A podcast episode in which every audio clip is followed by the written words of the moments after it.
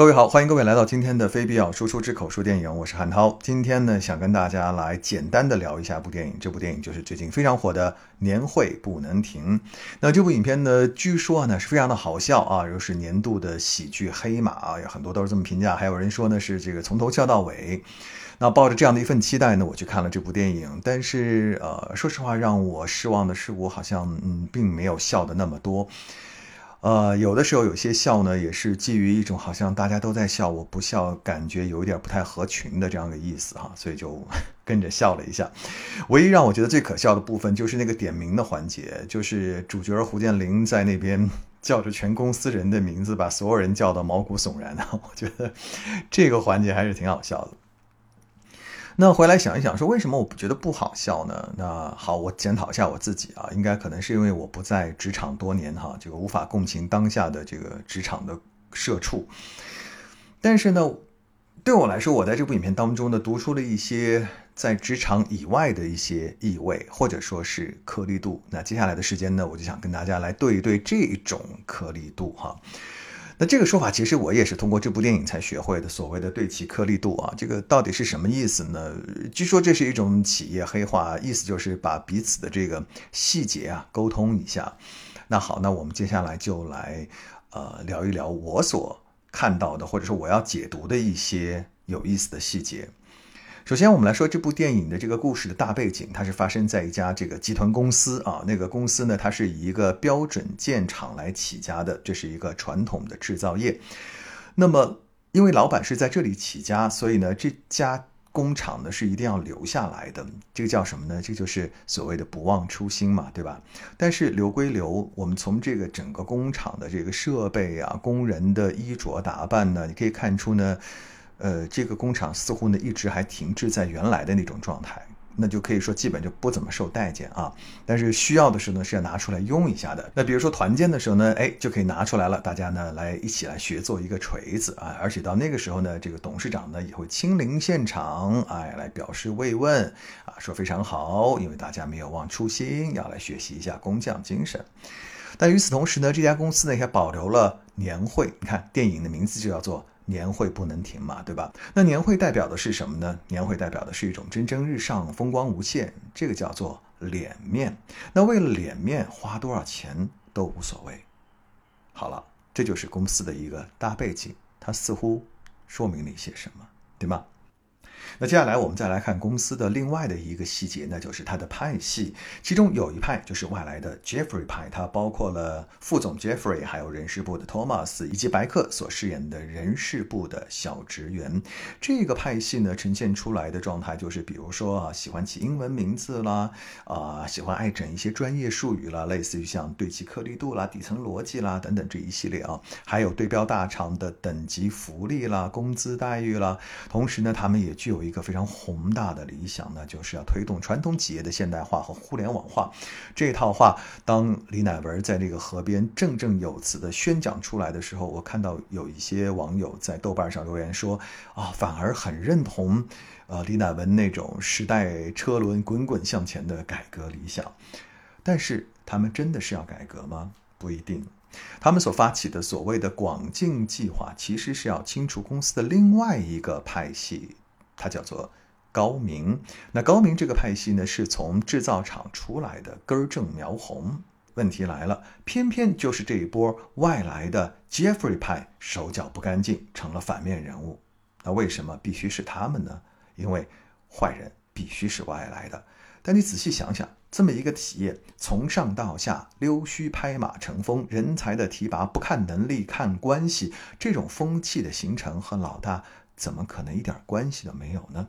那么爱看年会的老大就很说明问题呀。但是呢，故事不能这么写，且最后明断是非、拨乱反正的还必须是老大。你看这个年会上最后大鹏唱的那首歌的结论是什么？我的未来不是梦，风雨过后盼一道彩虹，盼一道彩虹。那这个盼彩虹盼的是什么呢？当然就是英明神武的老大喽。这一点明白了吗？那接下来呢，再来聊聊我看到的第三个点，那就是这个故事的男主角胡建林。其实这个人物的设定呢，并不新鲜，在果戈里的著名的戏剧《钦差大臣》当中，我们就看到了类似这样的设定。钦差大臣讲了一个什么样的故事呢？我们通过百度百科来了解一下。百度百科是这样写的：说故事发生在俄国的一个某小城市，这个城市在粗鲁而贪污的市长及一群本身是歹徒而实际是笨蛋的。官吏的主使之下，变得腐败不堪。当这群贪官污吏闻风首都已派出微服私访的钦差大臣时，每个人都慌乱的不知如何是好。正当此时，忽然听到一个名字叫做赫列斯达科夫的人正投宿在城内唯一的旅店当中，于是他们就误认为这位外形不凡而实际上是因赌博游荡而辞官返乡途经此地的赫列斯达科夫为钦差大臣了。市长大人立刻在家里举办了一个。盛大的欢迎会，且不断贿赂这位年轻人。在市长等人的百般奉承之下，年轻人的心里升起了一个邪恶的念头，因此便向市长的女儿求婚。而市长则以为只要和他攀上了关系，就能打开在首都升官发财的门路，于是欣然允诺了。然而，这名青年却因担心骗局被揭穿而匆忙逃走。当市长官邸正处在热闹的高潮之时，邮局局长手捧一封信走进来，这封信正是这个青年写给彼得堡的朋友的。他在信里大。次嘲笑那些把自己误认为是钦差大臣的笨蛋们，并为每一个官吏取了一个令人难堪的绰号。当市长与官吏们正在为这件事情哑然失笑之时，真正的钦差大臣来临了。帷幕就在大家呆若木鸡之时落下了。啊，这就是百度百科给我们提供的钦差大臣的故事。其实从这个故事大家可以发现，哎，有好多的相似之处哈。其实呢，在我们中国的传统相声当中啊，也有这么一段叫连升三级啊。刘宝瑞老师呢讲的这个单口相声当中，也有这么一个笨蛋废物，一个字不识，只是一个算命先生说，哎呀，你啊能这个中状元，于是他就进京赶考了，碰巧在路上碰上了魏忠贤，然后魏忠贤呢。拿着自己的名帖让他去报名殿试，这还了得？当然一举就中第了，成为了科举考试的第二名，于是一路升官发财。嗯，其实类似这样的故事有很多很多哈，比如说呃，电影《粉红豹》里面的那个傻子神探啊，破案立奇功的故事，当然还有大家最熟悉、最经典的人物韦小宝。那这种奇葩呢，它其实又分两类，一类呢是绝顶聪明、看破不说破的，占尽了便宜，就比如说是韦小宝；那另外一类呢是真的是稀里糊涂、傻了吧唧、莫名其妙的就占了便宜，比如说年会不能停当中的胡建林。这类奇葩，无论是真傻还是假傻，这都不重要，重要的是在他们的人生轨迹当中，曾经有那么一次，他们忽然和某一个重要人物搭上了一些瓜葛。于是就改变了他们的命运了，因为在一个整体的环境当中，人们只看重的是他和那个重要人物的关系，而不看重他实际到底是什么。所以这样的故事，它有一个共同所要讽刺的内容，并不是这个人，并不是这个奇葩，而是他所处的环境。